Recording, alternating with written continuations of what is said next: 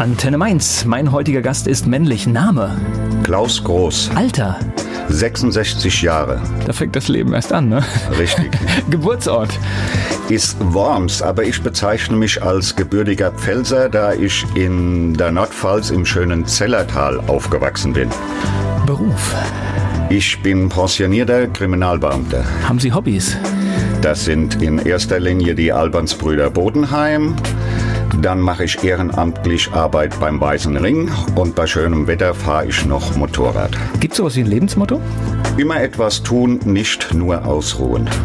Die Menschen, die so mit Ihnen zu tun haben, arbeiten, kann man jetzt ja eigentlich, glaube ich, gar nicht mehr sagen. Was meinen Sie, was sagen die über Sie? Was macht Sie aus? Woran erkennt man Sie? Dass ich manchmal vielleicht etwas zu schnell bin, aber wenn ich was auch zusage, dass ich das halte und versuche, mein Möglichstes zu geben. Klaus Groß aus Bodenheim, mein Gast hier bei Antenne Mainz. Klaus Groß aus Bodenheim, mein Gast hier bei Antenne Mainz. So, jetzt ordnen wir Worms nochmal ein. Was war das für eine Episode in Ihrem Leben? Nur der Geburtsort? Nur oder? der Geburtsort im Krankenhaus in Worms. Das heißt, wie kam das? Familie dort? Mutter hatte wohl ihren Frauenarzt in Worms und da bin ich im dortigen Krankenhaus zur Welt gekommen. Aber sonst gar kein Bezug. Doch, später bin ich dort in die Schule gegangen, kurze Zeit, und in meiner Ausbildung als Polizeibeamter war auch Worms meine erste Station. Also doch immer wieder eine Verbindung nach Worms. Sie haben jetzt gesagt, kurze Zeit in die Schule. Das heißt, wo war die eigentliche Schulzeit? Die eigentliche Schulzeit war im Zellertal in der Grund- und Hauptschule, damals noch Volksschule. Zellertal. Ordnen Sie es mal für mich genau ein. Zwischen Kirche und Bolanten in Worms, im pfälzischen Teil noch, gehört zum Donnersbergkreis. Man bezeichnet es weitläufig auch noch als nördlich leicht zur Weinstraße gehörend. Und was macht die Region da aus? Was, oder was macht deine Kindheit dort aus? Ich bin in einem kleinen Dorf, das hieß damals Niefernheim, ist jetzt ein Zusammenschluss von mehreren Ortschaften, Zellertal, aufgewachsen, 130 Einwohner, damals jeder kannte jeden, eine schöne Kindheit, Ferien, Freizeit in Anführungszeichen auf der Straße verbracht. Das hört sich auch sehr ländlich an, wenn Sie sagen, Weinbau war noch da und wahrscheinlich aber auch Wald in der Nähe, ne? Nein, da ist kein, kein Wald Wald, mehr, okay. das ist reiner Weinbau, wie hier bei uns jetzt in der Gegend um Bodenheim. Da haben Sie mich jetzt hier wahrscheinlich mit dem Donnersbergkreis, weil das ist der, da ist manchmal so ein Stück dazwischen, ja? Das ist der westliche, äh, der östliche Teil vom Donnersbergkreis. Also eine, eine gute Kindheit. Ja, eine gute Kindheit. Ja, das ist doch schön. Waren Sie denn auch ein guter Schüler? Gut, ich war vielleicht nicht allzu fleißig, Das heißt aber ohne Komplikationen durchgekommen. ohne Komplikation. Gab es so Lieblingsfächer? Mathe, Physik, Chemie. Naturwissenschaftlich also, ja. Ja, Waren Sie denn jemand, der nach der Schule genau wusste, wo es hingeht? Oder war das eher unschlüssig? so ein Jahr, halbes Jahr vor Ende, vor Abschluss der Schule hat man dann Überlegungen, was man machen kann und kam durch Zufall auf den Beruf Polizeibeamter. Und das hat zum Glück auch geklappt und ich bin bis heute sehr zufrieden. Das heißt, es war, war jetzt aber kein Wunschberuf, sondern es war tatsächlich so eine Entscheidung, was mache ich jetzt? Und So eine Entscheidung durch einen Freund und denke, Mensch, das wäre doch auch was für dich und es hat geklappt. Polizeibeamter bedeutet alles, was ich mir vorstelle?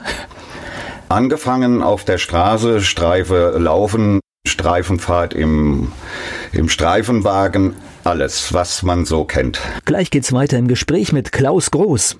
Über Fasnacht, seine Arbeit bei der Polizei und vieles mehr spreche ich mit Klaus Groß aus Bodenheim. Er ist mein Gast hier bei Antenne Mainz. Ich kann mir vorstellen, dass man in dieser Arbeit Menschenkenntnis erwirbt wie in keinem anderen Job. Ja, doch, das kann ich im Nachhinein bestätigen, ja. Weil man halt einfach tatsächlich mit Dingen zu tun hat und man sieht auch Sachen, die möchte man vielleicht gar nicht sehen. Auch diese Sachen muss man in dem Beruf hinnehmen. Wie lange haben Sie das gemacht als, als Polizist auf der Straße, Streife? Zwölf Jahre, dann habe ich eine weitere Ausbildung gemacht, Fachoberschule, Fachhochschule, dann habe ich zur Kriminalpolizei gewechselt. Ja, und habe dort auch verschiedene Sparten durchlaufen. Welche unter anderem? Ich glaube, das macht man sowieso generell, glaube ich. Das habe ich schon oft gehört. Auch Pressesprecher von der Polizei, die immer gesagt haben, sie waren da, sie waren da. Ich glaube, es gehört auch bei der Polizei dazu. Ne? Das ist das Schöne. Im Nachhinein muss ich das nochmal bestätigen in unserem Beruf als Polizei- oder Kriminalbeamter. Wenn man Interesse hat und es in den verschiedenen Gebieten Stellen frei, dass man wechseln kann und immer wieder eine ich sag's mal ganz hochtrabend, eine neue Herausforderung findet. Und ich kann mir auch vorstellen, das heißt, wenn man in so einem Bereich wie, wie Gewaltdelikte ist, ist man, glaube ich, auch vielleicht auch mal froh, wenn man nach ein paar Jahren was anderes lesen und sehen kann. Auch das kann ich ohne Einschränkungen bestätigen. Irgendwann muss man aus solchen Sachen auch raus, damit es nicht zu viel sich selbst und die Person, vielleicht sogar die Familie belastet. Das heißt, man nimmt es auch mit nach Hause. Auf jeden Fall nimmt man einiges mit nach Hause. Aber ohne es eigentlich wirklich zu erklären, ne? weil ich kann der Familie ja nicht erzählen, was man den ganzen Tag so sieht und hört. Ne? Ja, möchte man nicht und darf man auch nicht. So wie sich das auch gehört. Gab es so in all den Bereichen, die Sie gemacht haben, irgendetwas, wo Sie sagen, das hat mir besonders viel Spaß gemacht, das war besonders beeindruckend? Ja, eigentlich gab es einige Sachen, die sehr beeindruckend waren. So was ganz super herausragendes fällt mir im Moment nicht ein. Am Schluss, das habe ich noch so mitgekriegt, da waren Sie auch so auch bei Finanzdelikten im Einsatz? Ja, hauptsächlich im Bereich Geldwäsche. Das ist auch ein sehr interessanter Bereich, da hier Gelder, die inkriminierte Gelder, die äh, kriminell erworben wurden, in den normalen Geld- und Finanzkreislauf gebracht werden. Und da Ermittlungen anzustellen, ist auch sehr interessant. Ohne jetzt Tipps zu geben, aber ich, ich weiß gar nicht, wie ermittelt man da? Wie kommt man da drauf? Sind das Verdachtsmomente, die gemeldet werden oder, oder ich habe gar keine gar keine Vorstellung. Ein ganz, ganz hoher Teil aufgrund des Geldwäschegesetzes sind unter anderem Banken verpflichtet, verdächtige Gelder an die Polizei, mittlerweile an den Zoll als Finanzverwaltung zu melden. Okay, das heißt, es kommt eine Meldung und dann muss man einfach schauen, hat das Substanz und fängt an zu prüfen. So ist es, genau so läuft es ungefähr ab. Das hört sich nach Aktenstudium und Ordnerwälzen an, heute wahrscheinlich äh, Datenbanken durchforsten. Richtig, richtig. Und das war so die letzten Jahre, was man dann aufgrund eine, ab einem gewissen Alter vielleicht doch ganz interessant findet, da man nicht mehr so viel raus muss und vieles im Büro erledigen kann. Jetzt äh, ohne da auf Details zu gehen, ich überlege gerade, Geldwäsche, ist das etwas, was überall passiert, in allen Größenordnungen oder gibt es da bestimmte Dinge, wo, wo man sagt, was weiß ich, da passiert das häufiger? Das passiert überall, im kleinen Rahmen, im großen Rahmen, weltweit. Lösen wir das mit einer Bonpflicht? Nein, auf keinen Fall. okay. Auf keinen Fall. Es geht gleich weiter im Gespräch mit Klaus Groß. Über seine Tätigkeit bei der Polizei, da waren wir gerade im Gespräch mit Klaus Groß hier bei Antenne Mainz. Ist es dann aber ein Erfolgserlebnis, wenn man dann tatsächlich Unterlagen durchforstet und findet etwas? Fühlt man sich auch bestätigt, dass man einen richtigen Weg eingeschlagen hat, dass man die richtigen Ideen hat, wie man an was rankommen könnte. Umgekehrt gibt es auch mal falsche Belastungen und man kontrolliert zum Beispiel ein Unternehmen und es stellt sich heraus, das war gar nicht so? Auch das ist vorgekommen, auch das ist vorgekommen, aber damit muss man leben. Auf der anderen Seite, die, die die Verdachtsmeldungen erstatten, die sind ja keine 100% gelernte Juristen, um so einen Anfangsverdacht schon ganz genau durchzuprüfen. Okay, das heißt, das ist dann vielleicht ein Mitarbeiter, der denkt, es läuft was schief, aber letztendlich, ja, vielleicht die Regeln der Buchhaltung auch nicht exakt kennt und es nicht einschätzen kann. So in die Richtung, ja, genau. Sind Sie denn gern gesehen gewesen in den Unternehmen oder kriegen die erstmal einen Schock, wenn Sie kommen? Wenn Sie kommen ja nicht angemeldet, oder? Oder sowas kommt nicht angemeldet? Nee, wenn wir rausgefahren sind, dann waren das Durchsuchungen, die vorher logischerweise mit entsprechenden Beschlüssen durch Staatsanwaltschaft und Richter abgesegnet waren. Und wir wurden selten erwartet. Das ist auch gut so, weil ich glaube, sonst macht das keinen Sinn. Wie war das, als Ihre aktive Arbeitszeit vorbei war? Hat Ihnen das leicht gefallen oder fehlt da was?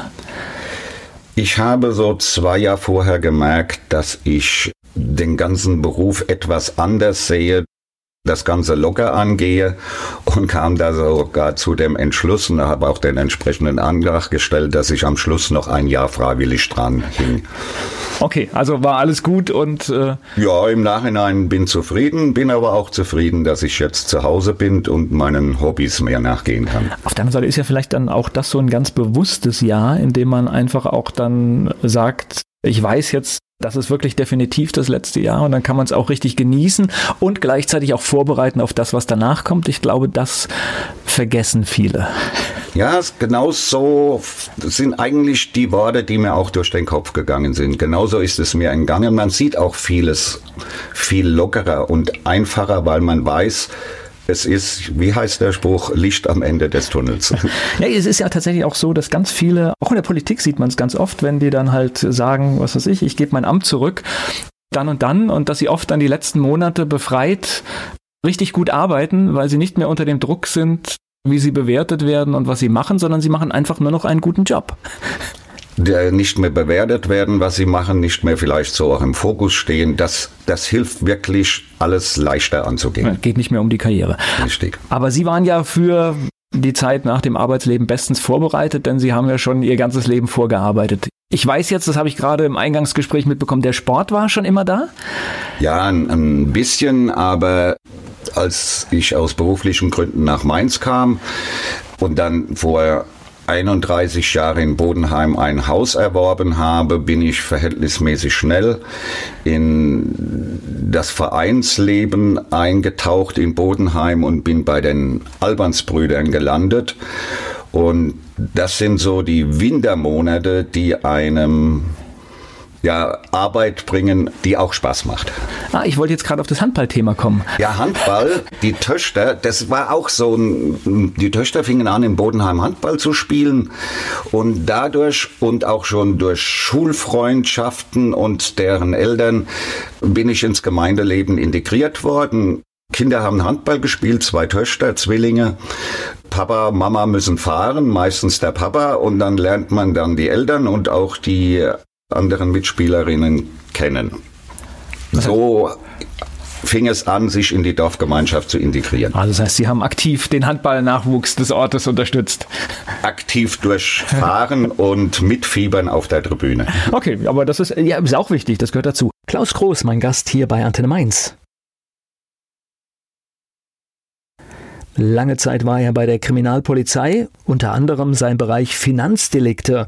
Klaus Groß ist hier zu Gast bei Antenne Mainz. So, lassen Sie uns tatsächlich über die Albansbrüder sprechen. Die gibt es seit vielen Jahren in Bodenheim? Die Albansbrüder wurden 1977 gegründet. Das heißt, wir haben nächstes Jahr viermal elf. Ziel war es, Teilnahme am Rosenmontagszug mit einem Wagen und was damals äußerst selten hier in unserer Gegend war, einen Altweiberball am Altweiberdonnerstag zu veranstalten. Den Altweiberdonnerstag, den Altweiberball veranstalten wir seit 1982 und sind praktisch jedes Jahr sehr, sehr früh schon ausverkauft. Was ja schön ist. Ja, was auch wichtig ist, wenn man so ein Ding stemmt, dann soll am Schluss auch was rauskommen und wir brauchen ja auch wieder Gelder, um unsere andere Tätigkeiten wie den Wagenbau für die ganzen Fastnachtsumzüge hier in der Gegend zu finanzieren. Lassen Sie uns doch mal so ein Jahr darstellen. Und ich glaube, wir können das wahrscheinlich für stellvertretend für ganz viele Vereine machen, was Sie machen. Man sieht natürlich das Altweiberball, man sieht Rosenmontag, da sind die Albansbrüder, man sieht bei ihnen auch das Oktoberfest in Bodenheim, aber letztendlich bedeutet es das ganze Jahr Arbeit und Vorbereitung. Richtig. Wenn ich jetzt sage, ich stelle das Jahr dar, dann ist es bei uns nicht das Kalenderjahr.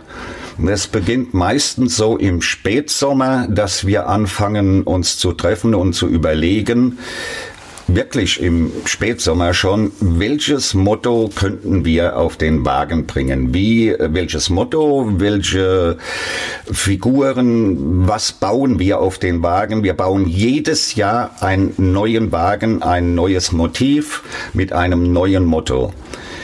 Im Spätsommer beginnt's. Manchmal haben wir verhältnismäßig schnelles Motto. Wenn es ein politisches Motto ist, wie dieses Jahr, muss man natürlich aufpassen, ist das an Rosenmontag noch aktuell oder überhaupt über Fasnacht noch aktuell?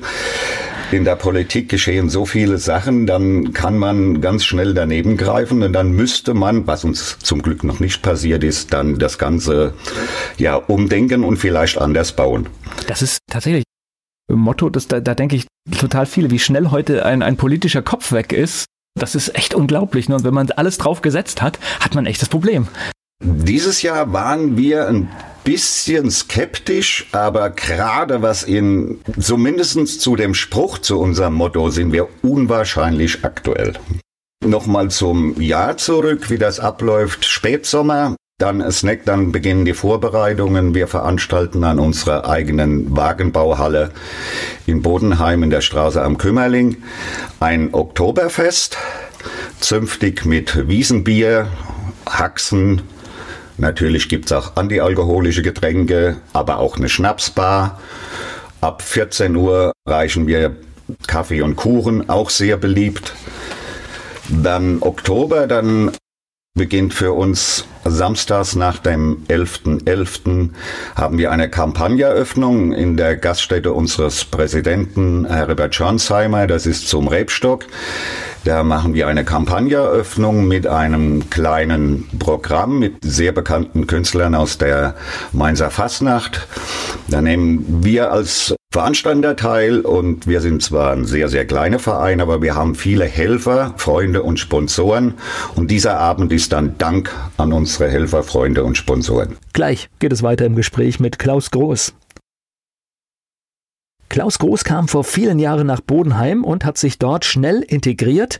Er ist mein Gast hier bei Antenne Mainz. Die Veranstaltungen sind alle zum Finanzieren, ne? Die sind letztendlich zum Finanzieren der Arbeit da. Richtig. Wenn man äh, hochrechnet, ich werde keine Zahlen nennen, das Finanzamt kennt unsere Zahlen, wir sind auch verpflichtet, alles vorzulegen. Aber wir haben doch schon einen ganz schönen Umsatz und Jahresetat, der notwendig ist, Materialwagenbau, für vier Umzüge insgesamt Wurfmaterial, was halt alles so an Unkosten sind, die müssen durch Veranstaltungen gedeckt werden. Das wäre das Oktoberfest, das ist dann der Altweiberball am Altweiber Donnerstag und zwei bis drei Wochen nach Kampagneende haben wir noch das Schlachtfest. Da wird samstags ein Schwein geschlachtet, das dann sonntags als Fleisch und Wurst warm und kalt verkauft wird, auch vor unserer Vereinshalle. Sie haben jetzt gerade ein Stichwort gesagt, die Wagenhalle, die eigene Wagenhalle. Das heißt, da wird im Prinzip das ganze Jahr dran geschraubt, gebastelt? Eigentlich nicht. Okay. Wie gesagt, wir beginnen zwar schon so Spätsommer, Frühherbst ein Motto zu suchen. Je schneller wir ein Motto haben, meistens beginnen wir Ende Oktober, Anfang November. Da haben wir schon ein paar Skizzen, ein paar Überlegungen, was wir bauen. Und dann beginnen wir dieses Motiv auf dem Wagen aufzubauen. Das ist fast ausschließlich samstags. Mittlerweile sind einige von uns in Pension oder Rente. Die machen dann auch in der Woche einiges. Aber ich kann sagen, dass wir so im Durchschnitt für so einen Wagen für vier Umzüge aufzubauen ca. 500 Arbeitsstunden benötigen. Das reicht auch, finde ich. Ist auch ordentlich. Ich spreche gleich weiter mit Klaus Groß hier bei Antenne Mainz. Die Albansbrüder sind in der Fasnacht in Bodenheim und Mainz eine feste Größe.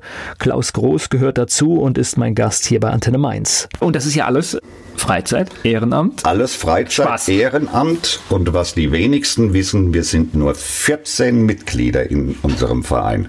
Aber wie muss ich mir das vorstellen? Das heißt, die Skizze wird dann eins zu eins umgebaut. Was für Materialien kommen zum Einsatz? Das muss wetterfest sein. Das sind ja all diese Dinge, ne? Also es ist fast ausschließlich Holz, was wir verarbeiten. Die Figuren dieses Jahr ist Glasfieber und Pappmaché mit entsprechender Lackierung. Es ist immer was zu tun und es muss, wie Sie sagen, wind- und wetterfest sein. Also wie wir ja gerade jetzt wieder erlebt es, haben. Ja. Äh, wenn ich an den letzten Rosenmontag denke, da hat es richtig geschüttet. Und wir hatten zwar einiges war nass, aber kein Schaden am Motiv. Das Motto, also bei 14 Leuten, das geht ja, glaube ich, ganz gut. Finden Sie einstimmig oder gibt es da auch mal rege Diskussionen? Rege Diskussionen eigentlich nicht. Man hat, wenn wir Vorschläge haben, auf einmal das Gefühl, oh, das passt in unsere Richtung und es ist umsetzbar. Und dann wird da schon weiter gesponnen, wie das dann aussehen könnte. Das heißt, es gibt auch manchmal Ideen, wo man dann merkt, ich kann es eigentlich gar nicht umsetzen. Ich hätte ein Motto, aber wie setze ich das als Motiv auf den Wagen? Was, was kann ich dazu bauen? Ja, okay. Dieses Jahr war es ähnlich, nur war unser Präsident Herbert Schornsteimer so nebenbei, der ist Mitbegründer und seit vier, jetzt 43 Jahre Präsident ununterbrochen unseres Vereines. Wow, großes Vertrauen. Der hatte die Idee und hatte auch schon so ein bisschen die Idee, wie man das umsetzen kann. Und so haben wir es auch dieses Jahr umgesetzt. Okay. Gleich geht's weiter im Gespräch mit Klaus Groß. Klaus Groß hat schon ein bisschen angedeutet, wie ein Motivwagen der Albansbrüder aussieht. Er ist mein Gast hier bei Antenne Mainz. Äh, für den, der jetzt nicht am Rosenmontag da ist. Kleiner Spoiler. Das Motto ist öffentlich. Einige haben es auch schon besucht, was wir bauen in unserer Wagenbauhalle. Unser Motto lautet Frauenpower in der Politik, gesteuert durch Angela Merkel. Wir haben die Quadriga vom Brandenburger Tor runtergeholt. Vier Pferde, Angela Merkel in Überlebensgröße im Streitwagen als Siegesgöttin Victoria, die diese vier Pferde lenkt. Und die vier Pferde stehen unter anderem beispielhaft für Julia Glöckner und AKK. Dazu, Alles noch gut. noch gut. Und den Spruch, den wir dazu hatten, war, ist jetzt vielleicht vier, fünf Wochen alt, aber wie schon angedeutet, zumindest seit Anfang dieser Woche unwahrscheinlich aktuell. Ja, natürlich. Der Spruch lautet, die Frauenquote hier im Land, als Frauenpower auch bekannt, noch lenkt Angela mit Geschick den Wagen unserer Politik. Sie setzt dabei auch sehr diskret auf Julia und auf Annegret. Kann sie die Fahrt noch kontrollieren, wenn Pferde ziellos galoppieren? Also ich denke, Sie waren ihrer Zeit voraus. Ja, aktueller kann man kaum sein. Gut, und da wird jetzt auch nichts mehr passieren in der Kampagne. Muss man sich jetzt keine Gedanken machen. Also Nein, also so, so schnell zwei, tickt es nicht. Die ja? nächsten zwei Wochen nicht.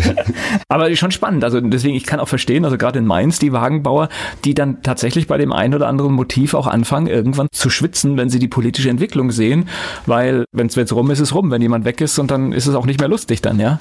Das ist die Gefahr, wenn man ein politisches Motto, ein politisches Motiv wählt, und man ist, was weiß ich, vier Monate, fünf Monate vorher, da kann einiges schiefgehen. Die Politik ist manchmal sehr, sehr schnell. Haben Sie immer ein politisches Motto oder muss das? Nein. Okay. Wenn ich überlege, vor zwei Jahren beispielhaft, da bestand nicht die Gefahr, dass es überholt ist. Da hatten wir das marode Mainzer Rathaus, den Fuchsbau. Ach, das hält noch. Das hält noch. Selbst während der Sanierungsphase hat man da noch ganz, ganz viel davon. Was ist für ein Erlebnis? Bodenheim-Umzug, Rosenmontagsumzug. Wo sind Sie noch dabei? Wir fahren samstags in Bodenheim, sonntags in Lötzweiler, montags natürlich den Rosenmontagsumzug und dienstags in Nackenheim. Das größte Erlebnis ist natürlich der Rosenmontagszug, als ich vor vielen, vielen Jahren das erste Mal mitgefahren bin. Ich war erschlagen von der Stimmung und auch von den Menschenmassen, die da stehen. Mir ist es tatsächlich passiert, dass neben dem Wagen meine eigene Schwester standen, ist sie vor lauter Leuten nicht gesehen habe. Also wir hatten vor, vor ein paar Jahren hatten wir Mitarbeiter, ich weiß gar nicht auf welchen Wagen, die sind halt mitgefahren und die haben halt danach auch berichtet und einer hat halt gesagt, irgendwie nach einer halben Stunde war er total high und hat halt wirklich nur noch Zeug rausgeschmissen und der hat eigentlich gar nicht mehr mitgekriegt, was er macht. Der war total drin.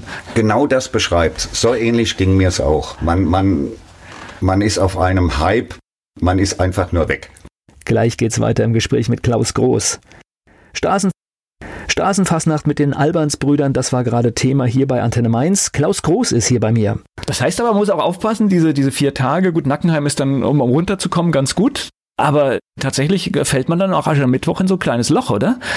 Ja, zumal man sehen muss, dass wir ja nicht samstags nur den Umzug haben, sondern wir fangen mittwochs morgens davor schon an, für unseren Altweiberball die Sport- und Gemeinschaftshalle in Bodenheim umzubauen, den ganzen Mittwoch, den Donnerstag, dann ohne Unterbrechung direkt, wenn wir fertig sind, geht's nach Hause duschen, dann beginnt der Altweiberball, dann wird die Nacht durchgearbeitet bis Abbau, freitags morgens, einschließlich Abbau. Dann sind wir irgendwo zwischen 10 und 11 Uhr vielleicht fertig. Und dann gehen wir gemeinsam was essen und trinken. Und das ist nicht selten, dass es leicht abends wird, bis wir dann erst nach Hause kommen. Da sind wir dann schon beim Freitag frühe Abend und samstags morgens Umzug treffen 11 Uhr für Bodenheim, 12 Uhr gemeinsames Mittagessen der Albansbrüder und der Helfer, die neben dem Wagen herlaufen. Das ist Sitte und es ist auch sehr schön so. Und dann kommt der Bodenheimer Umzug. Und das ist auch was ganz Besonderes. Es ist einfach ein Heimspiel. Man sieht die Familie irgendwo, man weiß, wo die steht, viele Freunde, Bekannte, die am Wegesrand stehen. Gerade jetzt übers Wochenende wurde der Plan, den die NBI erarbeitet hat, dieses Jahr 76 Zugnummern alleine in Bodenheim. Also auch das zeigt, wie schön und groß der Umzug ist. Da wollen viele mitmachen. Ja, das ist schon eine echte Hausnummer, ja. Für eine, sag ich mal, relativ kleine Gemeinde ist das eine... eine 7.500 Einwohner. Ja. Und Nein, man, man, man setzt es natürlich gerne in Mainz mit dem Rosenmontagsumzug ja. in, in Vergleich und da muss man natürlich gucken, auf diese 7.500 Einwohner ist das natürlich im Vergleich zum Rosenmontagsumzug eine große Nummer. Und ich weiß es nicht, ob es stimmt, aber man hat schon von circa 10.000 Zuschauern am Wege gesprochen. Es sind halt auch sehr, sehr viele Vereine und Kooperationen aus den umliegenden Gemeinden da, die nicht nur mitmachen, sondern auch wiederum ihre eigenen Zuschauer mitbringen. Ich wollte gerade sagen, es zieht auch sehr aus den, ja. aus den benachbarten Verbandsgemeinden und aus der Verbandsgemeinde Bodenheim zieht es natürlich auch viele Menschen, die da kommen. Also ich weiß auch, ich kenne auch Leute aus Laubenheim, die kommen. Gleich geht's weiter im Gespräch mit Klaus Groß. Klaus Groß von den Albans-Brüdern ist hier zu Gast bei Antenne Mainz. Gehen wir nochmal auf diesen Altweiberball. Das ist ja dann, sage ich mal so, klassische Veranstaltung mit allem drum und dran. Man muss aufpassen, dass nichts passiert. Man hat ja gerade in der Fastnachtzeit auch ein bisschen Verantwortung, weil es wird was getrunken und deswegen ist man als Veranstalter auch immer in der Verantwortung. Da muss ich sagen, toi, toi, toi. Und bei uns ist eigentlich noch nie was Gravierendes passiert. Ich selbst mache mit einigen Leuten den Einlass. Das heißt, wir sehen, wer reinkommt, dass nicht schon absolut Betrunkene kommen. Die lassen wir nicht oder nicht mehr gern rein. Wir haben auch schon vor der Tür eine Security, die kontrolliert, ob die Leute überhaupt Karten haben, dass sie auch nicht in den Vorraum der Halle kommen. Allerdings nur zwei Mann Security, die auch nicht martialisch aufgerüstet sind oder was. Es ist so eine Vorkontrolle. Aber toi toi toi, es ist bei uns noch nichts passiert. Wobei, ich habe das an anderer Stelle hier auch schon mal gesagt, wir müssen einfach auch da immer mal schauen, auch Rosenmontag, da kommen dann immer irgendwann die Polizeimeldungen und dann sieht das immer so gigantisch aus. Aber man muss ja die Verhältnismäßigkeit sehen. Das heißt, es sind 500.000 Menschen in der Stadt. Es ist ein Riesenevent. Und ich sag mal, wenn dann eine Liste mit 200 Vorfällen kommt, dann ist es meistens, wo ich sage, spricht es eigentlich für ein sehr friedliches Fest. Also ich will das nicht kleinreden, der Einzelvorfall ist unnötig, aber es sind sehr viele Lappalien und tatsächlich, wenn man guckt, sind es meistens drei, vier Ereignisse, wo man sagt, oh, das war jetzt vielleicht ein Tick zu viel, aber das meiste ist, würde ich sagen, spricht für ein friedliches Fest. So sehe ich das auch. Sie sagen 200. Ich weiß gar nicht, ob es überhaupt in 200 Vorfälle oder, oder weniger oder mehr sind, aber kann sich jeder selbst ausrechnen, welchen Prozent, ja, geringer Prozent. Es ist so eine Liste, ist. da steht dann halt irgendwie ja. drin, was weiß ich, es wurden so und so viele Jugendliche mit Alkohol aufgegriffen. Vielleicht ist es auch weniger, ich weiß es gar nicht. Aber ich finde immer, ich gucke immer danach und denke, wow, eigentlich für diese Größe spricht es eigentlich für ein ganz ordentliches Fest. So sehe ich es auch. Und wie gesagt, toi, toi, toi, wir hatten am Altweiberball noch keinen Vorfall und ich denke, das klappt auch. Es sind eben auch viele, sehr viele Bodenheimer da, ob jung oder alt. Man kennt sich, da kann auch keiner aus irgendeiner Anonymität heraus oder irgendwas, irgendwelchen Blödsinn machen. Ja, was auch, auch wieder gut ist. Ja. Albansbrüder, das heißt, das ist eine Männergemeinschaft? Das ist eine Männergemeinschaft, steht auch in unseren Statuten. Frauen können kein Mitglied werden. Das wurde damals vor 44 Jahren durch die Gründer so beschlossen. Wie schon angedeutet, wir sind auch nur 14 Leute. Wir müssen halt in einem kurzen Zeitraum viel arbeiten und deswegen denke ich, hält es den einen oder anderen davon ab, bei uns mitzumachen. Umzüge wollen bestimmt viele mitfahren, aber spätestens ab Ende Oktober bis Fastnacht jeden Samstag oder den ein oder anderen Abend in der Halle verbringen und etwas zu arbeiten, das ist nicht unbedingt jedermanns Sache. Das heißt also, diese 14, das ist jetzt so, aber wenn jetzt der 15. kommt, wäre das auch in Ordnung? Ist kein Problem. In den Statuten steht, dass die Mitgliederversammlung mit Mehrheit entscheiden muss, wer aufgenommen wird oder nicht. Ich habe es noch nicht erlebt, dass jemand abgelehnt wurde. Kann ich es mir auch anschauen? Das heißt, wenn das jetzt jemand aus Bodenheim hört, ich meine, muss ja irgendwie mal gucken, ob man da irgendwie. Selbstverständlich. Wie gesagt, unsere Halle ist am Kümmerling, ist in Bodenheim bekannt, wo unsere Halle steht, durch die Veranstaltungen, die wir auch dort haben. Wer Interesse hat, kann selbstverständlich vorbeikommen, sich mal schauen, was wir machen. Auch jetzt vielleicht den neuen Wagen schon betrachten. Und wenn es nicht gerade morgens um 8 Uhr ist, samstags morgens, sondern schon zu etwas späterer Stunde, schenken wir auch gerne ein Shoppen oder ein Bier aus. So eine Halle, ist das ein Luxus? Wir waren wohl die ersten, die eigene eigene Halle hatte als Fastnachtsverein in der Umgegend hier. Wir haben von der Gemeinde ein Gelände gegen Pacht zur Verfügung gestellt bekommen und haben eine rund 10 mal 20 Meter große Halle darauf stehen, die wir auf Pacht von der Gemeinde dorthin gestellt haben. Aber es ist natürlich perfekt, um Dinge zu planen, um Dinge zu machen. Man hat auch einen Treffpunkt. Das ist natürlich Man hat auch einen Treffpunkt. Wir haben eine kleine Küche für uns. Wenn wir arbeiten, muss auch ab und zu mal was Festes zu sich genommen werden. Wir haben für unsere Veranstaltung einen Anbau, in dem wir eine größere Küche dann für Veranstaltungen haben. Es ist alles, was darin ist, ist unser Eigentum durch uns selbst angeschafft und benutzt und es macht auch Spaß, wenn wir uns mal was Neues anschaffen und siehst du, das haben wir uns erarbeitet und das hilft uns bei der weiteren Arbeit. Gleich geht's weiter im Gespräch mit Klaus Groß. In Bodenheim in Mainz und in Nackenheim sind die Alberns Brüder auf den Fastnachtsumzügen unterwegs. Klaus Groß ist jetzt hier zu Gast bei Antenne Mainz. Was passiert denn mit dem Wagen nach den Umzügen? Meistens treffen wir uns schon an Aschermittwoch. Da muss der Traktor abgebaut werden. Der Traktor braucht eine gewisse Verkleidung, natürlich mit unserem Wappen geschmückt, aber viel wichtiger ist, das sind die Vorgaben für die Umzüge, dass von den Rädern keiner erfasst wird, dass niemand drunter fallen kann. Der muss also bis eine gewisse Tiefe gehen, die Verkleidung am Traktor. Den Traktor kriegen wir kostenlos von einem sehr gut befreundeten Winzer in Bodenheim zur Verfügung gestellt, der denn auch bei allen Umzügen selbst fährt. Und der braucht er natürlich wieder zur Arbeit. Den dürfen wir aber auch nennen, oder? Jetzt. Das ist der Weingut Martinushof, Thilo Acker und schon frühere Zeiten der Manfred Acker, der auch die meisten Umzüge heute noch fährt. Sein Vater ist sehr, sehr stark mit uns verbunden. Also den Einsatz müssen wir auch erwähnen. Dann ja, selbstverständlich als Lob. Manfred sieht das als Lob. Ja.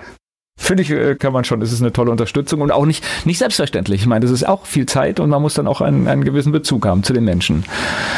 Unser Verein ist sehr, sehr stark auf Helfer, Freunde und Sponsoren angewiesen.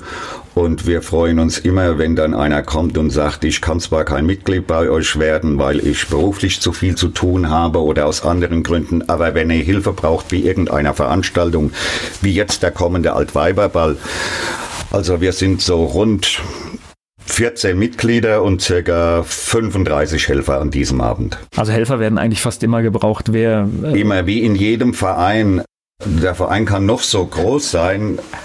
Von außen Hilfe ist immer gern gesehen. Das ist ja auch verrückt. Je größer der Verein wird, umso größer werden ja oft auch die Veranstaltungen und umso mehr Arbeit macht es. Das ist ja tatsächlich. Und wir, ich sage immer, das ist echt, wir müssen da aufpassen, dass uns auch all die Dinge nicht verloren gehen, weil gerade in den kleineren Dörfern, aber auch in Mainz, in den Stadtteilen, was die Vereine dort leisten, was das Ehrenamt dort leistet, ist eine Lebensqualität, die ist unbezahlbar. Vereine, Ehrenamt, das ist wichtig. Ich glaube, das ist ein sehr, sehr wichtiges und großes Standbein unserer Gesamtgemeinschaft und auch des Staates. Also Ehrenamt, Vereinsarbeit ist sehr wichtig, egal auf welcher Ebene. Gleich geht's weiter im Gespräch mit Klaus Groß. Klaus Groß aus Bodenheim ist hier zu Gast bei Antenne Mainz. Bevor wir uns gleich nochmal mit den Alberns-Brüdern im Detail beschäftigen. Also ich habe da noch was im Hinterkopf, was ich gerne fragen möchte. Würde ich gerne noch mit Ihnen über den Weißen Ring sprechen. Der Weiße Ring dürfte fast allen bekannt sein. Ich habe mich in den letzten Monaten meiner noch aktiven Polizeizeit gedanklich damit beschäftigt, äh, was ich tun könnte. Ich wollte einfach nicht zu Hause im Sofa oder im Sessel rumsitzen. Dann, also kein Ruhestand. Nein, aber auch kein Unruhestand, das hatte ich mir vorgenommen. Irgendwie durch einen Zeitungsartikel vom Weißen Ring habe ich natürlich schon gehört. Also Zimmermann XY als Gründer und so weiter. Also ich hatte die Geschäftsführerin im letzten Jahr hier, also eine tolle Organisation, unterstützenswert, ganz wichtige Arbeit, ja. Und habe mir das überlegt und was noch dazu kommt, das wurde mir aber erst später bewusst. In meinem gesamten Beruf habe ich mich fast ausschließlich nur dem Täter beschäftigt und gerade als Polizeibeamter das Opfer heute mehr, früher ganz, ganz wenig, ist immer außen vor gewesen. Und das hat dann innerhalb von kürzester Zeit zu dem Entschluss, ich schau mal rein, was der Weiße Ring macht, ob ich da nicht dem Opfer etwas Gutes tun kann. Ich bin Ende 2016 aus dem Beruf ausgeschieden und im Februar 2017 habe ich schon angefangen als Hospitant, nennt sich das, beim Weißen Ring zu arbeiten, ehrenamtlich. Oh, ist auch medial übrigens das Gleiche. Wir schauen auch auf die Tat, auf den Täter. Selten wird medial berichtet, was es eigentlich bedeutet für die Menschen, die Opfer einer Straftat sind. Und das ist ja tatsächlich, die schlimmen Dinge kriegt man immer noch mit, aber es sind ja Kleinigkeiten. Es ist der, es ist der Einbruch, der ein ganzes Leben zerstören kann, obwohl eigentlich vielleicht auch noch nicht mal viel gestohlen worden ist, aber die Sicherheit ist genommen worden fürs ganze Leben. Es gibt Beispiele. Ich möchte jetzt keine direkten Beispiele aus meiner Arbeit nennen. Manche Sachen sind auch sehr frisch und da könnte man das eine oder andere vielleicht zu der betroffenen Person zurückschließen. Aber Sie nennen ein Beispiel. Es ist wohl nicht selten, dass Leute, die von einem Einbruch betroffen waren, obwohl sie nicht zu Hause waren, aber anschließend mit der Gewissheit, es war jemand bei mir im Haus, der hat in den Schubladen in meiner Wäsche rumgewühlt oder und es muss noch nicht mal, es muss noch nicht mal so sein. Es ist, das ist ja, das ist ja eine reine Kopfsache. Ja, ja, dass die Leute sich dann in ihren eigenen vier Wänden nicht mehr sicher, nicht mehr wohlfühlen. Die psychische Belastung kann da sehr, sehr hoch sein. Was kann man denn machen? Das heißt, Sie führen Gespräche mit Wir sind Opfern oder? keine ausgebildeten Leute, die psychologisch helfen können, die Rechtsberatung machen können. Der Verein versteht sich, ist auch Teil unserer Satzungen. Das Wort finde ich sehr gut. Der Verein versteht sich insbesondere als Lotse. Wir werden unter anderem in Seminaren geschult, dass wir wissen, welche Vereinigungen, welche staatliche, nichtstaatlichen Hilfen es gibt, spezialisiert auf Opfer, Psychologen, Psychotherapeuten, Rechtsanwälte und die Richtung, dass wir einfach den Leuten Wege aufzeigen, wo sie hingehen könnten, wo sie sich beraten lassen könnten. Und nicht selten ist ein Opfer aber auch nicht immer in der Lage, das finanziell zu stemmen. Und da springt zumindest für die ersten Beratungskosten der Weiße Ring oft ein. Obwohl das natürlich verrückt ist. Da ist jemand Opfer einer Straftat geworden und wir lassen ihn vielleicht alleine stehen. Auch das ist was, was man sich gesellschaftlich vielleicht überlegen muss. Ne? Das sehe ich genauso. Jetzt rutschen wir aber etwas in die Politik ab, aber da ist die Politik gefordert. Noch mehr gefordert, wie sie schon macht. Da wird vieles auf die Ehrenamtler und nicht nur auf den Weißen Ring. Ich denke da an Caritas, Frauen, Notruf, Frauenhäuser und, und, und. Wird da diesen ehrenamtlichen Organisationen überlassen, was Teil vielleicht aber auch einer staatlichen Arbeit sein müsste. Es fängt immer so an, das alles anzuerkennen und das glaube ich, das fehlt manchmal, dass auch wirklich bewusst anerkannt wird, was da für eine Arbeit geleistet wird. Aber wenn man dem halt anfängt, dann folgen irgendwann halt auch die finanziellen Mittel. Deswegen wird es halt oft nicht gemacht. Das ist das große Problem, ja. ja, es ist, das ist tatsächlich immer deswegen erfolgt oft nicht die soziale Anerkennung, weil der nächste Schritt ist dann, wenn ich etwas akzeptiert habe, dass jemand gute Arbeit macht, dann muss ich es auch würdigen. Das ist ein, ein Dilemma, aber es ist halt so. Ja, leider ist es so. Jetzt sind Sie aber da, glaube ich, auch, da machen Sie wieder Dinge, da hört man halt auch wieder Sachen wie in ihrem Berufsleben, wo man auch selbst mit umgehen muss. Ne? Das heißt, oder hilft auch das Berufsleben? Also ich bin mir sicher, dass mein früheres Berufsleben mir hilft, das besser zu verstehen, aber auch für mich so zu sehen, dass ich den Leuten helfen kann und es mich aber nicht unbedingt stark belastet. Damit habe ich 46 Jahre gelernt, umzugehen und das hilft mir auch heute noch. Aber es ist dann auch ein gutes Gefühl, wenn man merkt, ich konnte jetzt hier jemandem helfen, äh, mit etwas fertig zu werden und ich sehe, der kommt wieder in die Spur und kann mit dem, was er erlebt hat, was ihm passiert ist, auch weiterleben und, und zwar gut weiterleben. Das tut gut, das kann ich wirklich sagen. Wenn man merkt, dass das Opfer zufrieden ist mit dem, was wir eben aufgezeigt haben oder auch durch eine kleine finanzielle Zuwendung kurzfristig über eine Notlage hinweg geholfen haben, das hilft, wenn man sieht, das Opfer kommt im Moment weiter. Aber Prävention ist immer noch die bessere Strategie, ja? bei, bei, bei, den Geschichten. Ja. Also ich sage mal, bei vielen Sachen, das kennen Sie wahrscheinlich auch aus Ihrer Arbeit, was weiß ich, Einbruch oder sonst was, ist tatsächlich ja, lohnt es sich manchmal tatsächlich ein bisschen mehr zu machen. Ja, das ist richtig. Die Prävention, auch da ist der Weiße Ring. Ich selbst habe noch keine Präventionsseminar, aber auch das kann bei uns besucht werden und Ehrenamtler gehen dann in Altersheime, in Vereine und so weiter und zeigen auf, was der Normalbürger an Prävention tun kann bei einem Einbruch oder was heute auch nicht selten ist, diese Anrufe aus verschiedensten Gründen, Engeltrick, Computerbetrug, alles Mögliche. Da gibt es auch Präventionsarbeit vom Weißen Ring. Ja, und ich glaube, man kann da nicht genug drüber sprechen, weil tatsächlich es taucht ja immer wieder auf und ich hatte vor kurzem auch ein Erlebnis, das werde ich auch nicht vergessen.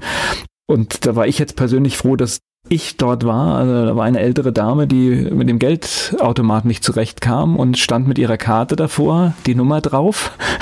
Und ich habe ihr dann das Geld gezogen und ihr das gegeben und ihr erklärt, dass man das so nicht macht. Aber da kann natürlich auch jemand anderes kommen.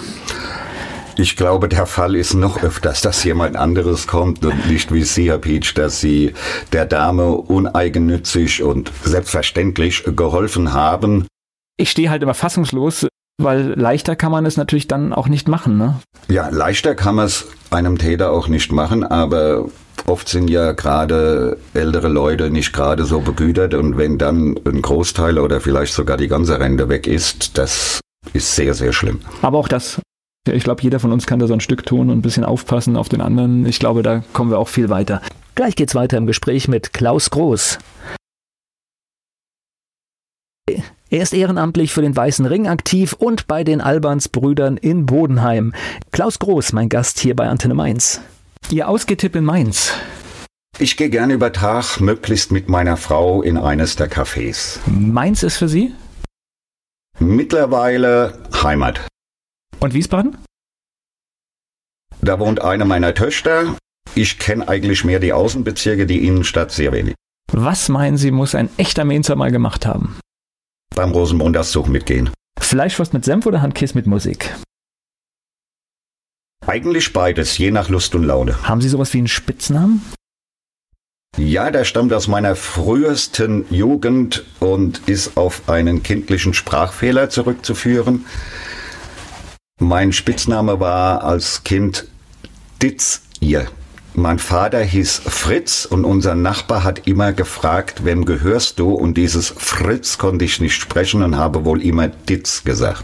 Fastnachtsfan oder Fastnachtsmuffel? Ja, auf jeden Fall Fastnachtsfan. Mainz 05 ist für Sie?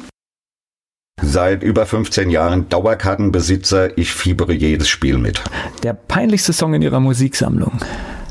Da fällt mir im Moment nichts ein. Aber das ist gut, das ist gut. Welche berühmte Persönlichkeit möchten Sie mal treffen? Ich glaube Angela Merkel. Gleich geht's weiter im Gespräch mit Klaus Groß. Klaus Groß von den Albansbrüdern aus Bodenheim ist mein Gast. Wir sprechen über die Albansbrüder, über die Fasnacht und vieles mehr. Lassen Sie uns nochmal zu den Albansbrüdern kommen. Ich habe da irgendwas aus einem früheren Gespräch zwischen uns beiden in Erinnerung, das sie sehr klare Statuten haben im Umgang mit der Fasnacht und dass sie auch da so Regeln aufgestellt haben, wenn zum Beispiel auch irgendetwas Menschliches passiert. Ich weiß im Moment nicht ganz, was Sie ich, meinen. Ich, ich erinnere mich, ich glaube, es war mit Ihnen, dass zum Beispiel auch so geregelt ist, sollte jetzt tatsächlich ein Todesfall auftreten, dass trotzdem die Kampagne gefeiert wird. Richtig, also das steht zwar nicht in unseren Statuten, aber das bekommt jeder, der neu zu uns hinzukommt eingehend erläutert. Da wir auf alle Veranstaltungen angewiesen sind, auch der Wagenbau für vier Umzüge immensen Aufwand ist, die jeder von uns betreibt, sollte in dieser Zeit, was leider einmal geschehen ist, ein Albans Bruder versterben, dann ist klar geregelt und bis jetzt hatten wir noch keinen Widerspruch von einem der neu aufgenommen wurde, dass die Kampagne oder dieses darauffolgende Fest durchgezogen wird und dass es im Sinne des dann Betroffenen auch so ist, damit die Albansbrüder weiter bestehen können und auch im Sinne ihrer, ihrer Ziele handeln können.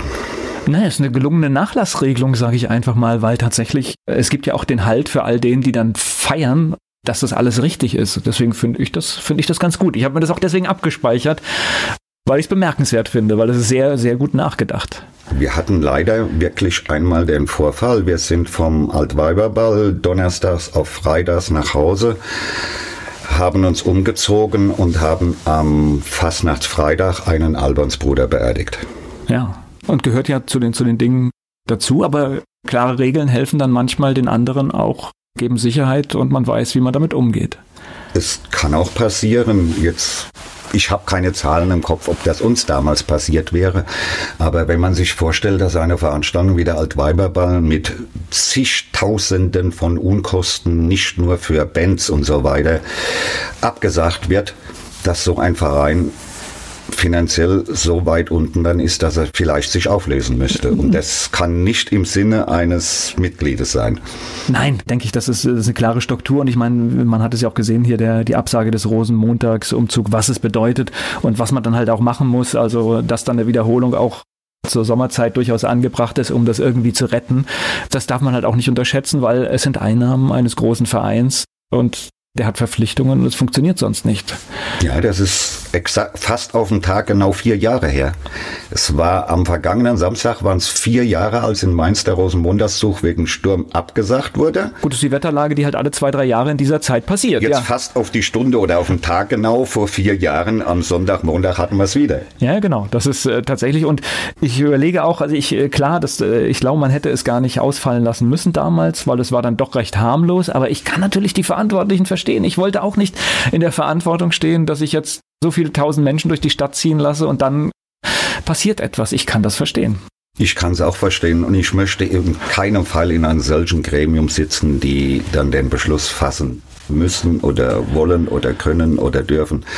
Also ich möchte da nicht mit abstimmen und irgendwo in der Verantwortung stehen. Also ich habe da nur Respekt für die Menschen, die das machen und man sollte das würdigen und dann auch einfach egal was da entschieden wird, wenn so etwas passiert, das einfach akzeptieren, weil es sind Menschen, die übernehmen Verantwortung und das, ja. Das, das Gute vor vier Jahren war ja dann, dass die, äh, das Jubiläum von Rheinhessen war, dass das an Muttertag wiederholt werden konnte im Rahmen dieses ja, Rheinhessen-Festes. War wunderschön. Das war wunderschön. Ein Umzug im Warmen, also es war alles klasse. Töchter, Erwachsenentöchter, sagte, damals ist dir aufgefallen, die Kinder waren ganz happy, sie konnten ihre Fastnachtskostüme ohne dicken Anorak mal zeigen. ja, ich habe das auch bemerkt. Wow, es findet hier gerade alles im Warmen statt. Es hat auch einen Reiz gehabt. Und mir haben die leid getan, die dann abgelaufene Süßigkeiten aus den Paketen raussuchen mussten. Dazu fällt mir gerade ein, das war übrigens das einzige Mal, dass Frauen mit auf dem Wagen des der Albansbrüder mitgefahren sind. Es wäre auch an dem Rosenmontag so gewesen. Wir hatten das damals das Thema, das Rheinhessen-Jubiläum, hatten eine riesengroße drehbare Traube drauf, hatten eine kleine Straußwirtschaft aufgebaut und die Veranstalter diesen Rheinhessen-Jubiläums kamen auf uns zu, ob wir damals zwei Rheinhessen-Weinprinzessinnen mitnehmen dürfen. Wir haben dann im Verein beschlossen, es dürfen keine Frauen auf dem Wagen mitfahren. In dem Fall ist das eine Ausnahme. Sie gehören mit zum Motiv und zum Motto. Und da hatten wir zwei Weinprinzessinnen auf dem Wagen. Okay, das ist doch sehr schön. Fazit bei Ihnen, als Sie nach Bodenheim kamen und zu den Albansbrüdern gefunden haben, das war ein gutes Ding? Das war und ist ein gutes Ding. Wir haben uns die ganze Familie auch dadurch in Bodenheim integriert und ich kann mir nicht vorstellen, dass ich aus Bodenheim nochmal weggehen werde oder dass ich aus irgendeinem Grund bei der Albansbrüder aufhöre. Insgesamt fühle ich mich in Bodenheim, in der Dorfgemeinschaft, im Vereinsleben sehr wohl. Das ist schön, wenn man das sagen kann. Albansbrüder gibt es im Netz, kann man finden? Albans minus brüder-bodenheim.de. Okay, und dann findet man alles noch, was wir heute ja, hier auch angesprochen haben. Google findet alles. Okay, und sieht vielleicht auch noch ein paar Bilder. Dann bedanke ich mich für den Einblick. Ich bedanke mich auch, dass ich dieses Interview machen durfte.